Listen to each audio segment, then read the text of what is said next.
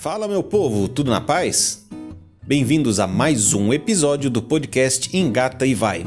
Aqui quem fala é Fred Fernandes e hoje nós vamos falar um pouquinho sobre satisfação do consumidor. Como saber se seus clientes estão satisfeitos? Pergunte. Cara empreendedor, sua empresa só consegue sobreviver e crescer se existir quem consuma seus produtos ou serviços. E os seus produtos ou serviços só são consumidos quando eles satisfazem as necessidades dos consumidores. Assim, é extremamente importante saber se o que sua empresa entrega está ou não agradando seus clientes. Hoje a gente fala sobre como a sua empresa pode medir a satisfação dos consumidores. Na realidade, existem várias formas de avaliar se os seus produtos ou serviços estão agradando seus clientes, mas nós vamos falar apenas de um sistema que, além de eficiente, é muito simples e pode ser utilizado por empresas de qualquer tamanho. Dez anos atrás, o escritor e pesquisador Fred Reichel se uniu a uma equipe da consultoria norte-americana Bain Company e eles foram investigar se haveria uma forma de avaliar a satisfação do consumidor que fosse mais prática e eficiente que os sistemas que existiam. Até então, as avaliações de satisfação tinham um monte de perguntas, demoravam muito para responder e acabavam incomodando bastante as pessoas que eram questionadas. Bom, a equipe chegou à conclusão de que bastava fazer uma pergunta para o consumidor. A pergunta era: numa escala de 0 a 10, qual a probabilidade de você indicar a nossa empresa a um amigo ou parente? Essa foi a pergunta que os pesquisadores chamaram de a pergunta definitiva. Provavelmente você já deve ter respondido alguma pergunta dessas, porque muitas empresas hoje usam essa metodologia. As respostas a essa pergunta dividem os consumidores em três grupos. Os que respondem 9 ou 10 são considerados promotores. Eles são aqueles consumidores que estão realmente satisfeitos, eles são leais e vão continuar comprando de você. Eles também vão ajudar a promover sua empresa para amigos e parentes, recomendando seus produtos e serviços a eles. Os que respondem 7 ou 8 são os chamados passivos.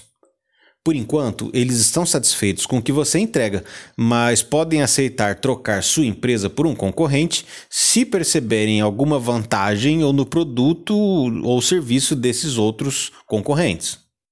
Por fim, os que respondem de 0 a 6 são os chamados detratores. Esses são os consumidores infelizes com sua empresa. São aqueles que tiveram experiências ruins com seus produtos ou serviços. Essa pesquisa que eu estou falando é, mostrou que cerca de 80% desses consumidores insatisfeitos, os detratores, irá falar mal da sua empresa. Esses são os clientes preferenciais de sites como o Reclame Aqui, por exemplo. Quando você analisa a pontuação obtida nessa pesquisa, você chega ao Net Promoter Score, ou NPS, que seria algo como a pontuação da rede de promotores. Para calcular o NPS é simples. Você pega o percentual de promotores e subtrai dele o percentual de detratores. Os passivos nem entram na conta, esquece eles. Por exemplo, se depois de várias respostas você faz um levantamento e você verifica que sua empresa atingiu os índices de 60% de promotores e 40% de detratores, 60 menos 40 é 20, esquece o percentual, então seu NPS vai ser 20. Os pesquisadores identificaram também que as empresas que têm os maiores índices NPS dos seus segmentos, elas crescem em média duas vezes mais que os seus concorrentes. O sistema completo de avaliação chamado Net Promoter System, ele tem ainda uma segunda pergunta que é extremamente importante e ela é feita logo após a primeira. Por quê? Ao responder essa pergunta, que é aberta, o consumidor diz os motivos pelos quais ele recomendaria ou não a sua empresa. Bom, você pode realizar essa pesquisa por e-mail, formulário eletrônico, telefone, mensagens instantâneas, SMS, WhatsApp, ou até mesmo pela boa e velha caixinha de sugestões. Mas aqui um detalhe óbvio: deixe sempre os formulários e uma caneta próximos à caixinha. Bom, nem todos os clientes vão responder a pergunta, e menos clientes ainda é, preencherão o campo por quê. Por isso, cada resposta que você conseguir será muito importante. Tá, aí você me pergunta, e eu tenho número, eu cheguei lá atrás, que a gente falou, eu tenho um número de 20. O que, que eu faço com isso? Vamos lá. Você precisa ir acumulando os percentuais das respostas que você vai obtendo ao longo do tempo para avaliar a evolução do seu NPS e para saber se sua empresa tem acertado ou errado. Por exemplo, naquele nosso exemplo, se você identificou que o seu NPS está em 20 hoje, É, você pode traçar uma meta de atingir 25, por exemplo, em até dois ou três meses. Com os dados da pesquisa em mãos, é que vem o mais importante: a ação. Você deve analisar as respostas dos clientes com muita atenção. Analise a nota dada e, principalmente, a resposta à pergunta por quê.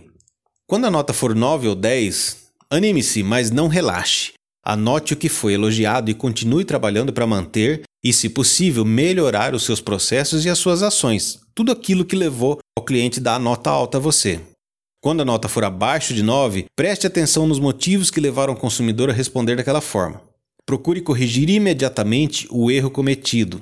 Eu recomendo que você procure sempre oferecer formas do consumidor responder de maneira anônima. Ele deve ser deixado à vontade para se identificar apenas se sentir à vontade. Nesse caso, quando o consumidor critica e se identifica, você terá uma excelente oportunidade de consertar o que houve de errado, de se desculpar, se for o caso, de aprender com seu erro e, quem sabe, até de reconquistar aquele cliente insatisfeito. Preste muita atenção porque as pessoas dificilmente vão dar um feedback negativo direto a você. Geralmente elas costumam falar mal da empresa para outras pessoas. Se ela falou mal para você, esse é o feedback de que você precisa para melhorar e para crescer. Preste muita atenção a ele, é valioso esse feedback. Evidentemente, existem os haters, sempre haverá haters, aqueles que odeiam tudo, que odeiam as coisas gratuitamente, as pessoas que têm prazer de reclamar de tudo e muitas vezes reclamam com grosseria. Com relação a eles, respire fundo e bola para frente. Mas mantenha sempre a mente aberta e seja humilde para reconhecer os seus erros. Se dois ou três clientes começarem a reclamar de uma coisa que você tem certeza de que está fazendo certo, meu amigo, é hora de parar e refletir. O NPS tem ainda uma série de detalhes mais complexos, mas aqui apresentamos apenas um resumo do sistema, que já vai funcionar muito bem para você e para sua empresa. Para saber mais, eu recomendo que você leia o livro do Fred Reichel, que está na segunda edição hoje. Então, o que, você achou? Simples, né? E o bacana é que esse é um sistema que teve sua eficiência comprovada cientificamente. Eu vou te dizer alguma coisa que eu falo sempre para os meus alunos. Nós, brasileiros, estamos acostumados a sermos maltratados e estamos acostumados a não sermos ouvidos. Toda vez que alguém nos trata bem e presta atenção ao que temos a dizer como consumidores, nós ficamos surpreendidos positivamente. É verdade ou não é verdade? Você sabe que é. Olha, eu posso te garantir que um atendimento de qualidade é fundamental. E eu garanto também que poucos empreendedores dão atenção a isso. Assim, com um pouquinho de esforço, Aprendendo a ouvir os seus clientes, você já estará se destacando de boa parte da concorrência. Vai por mim. Olha, esse assunto dá muito pano para manga e outra hora a gente volta a falar mais a respeito. E aí, comenta aí, compartilhe suas experiências e vamos trocando figurinhas. Dá um pulinho também lá no engativai.com.br que você encontra muito mais conteúdo sobre empreendedorismo. Muito obrigado pelo seu tempo e pela sua audiência. Grande abraço, até o próximo episódio do podcast Engata e Vai conteúdo para quem quer empreender.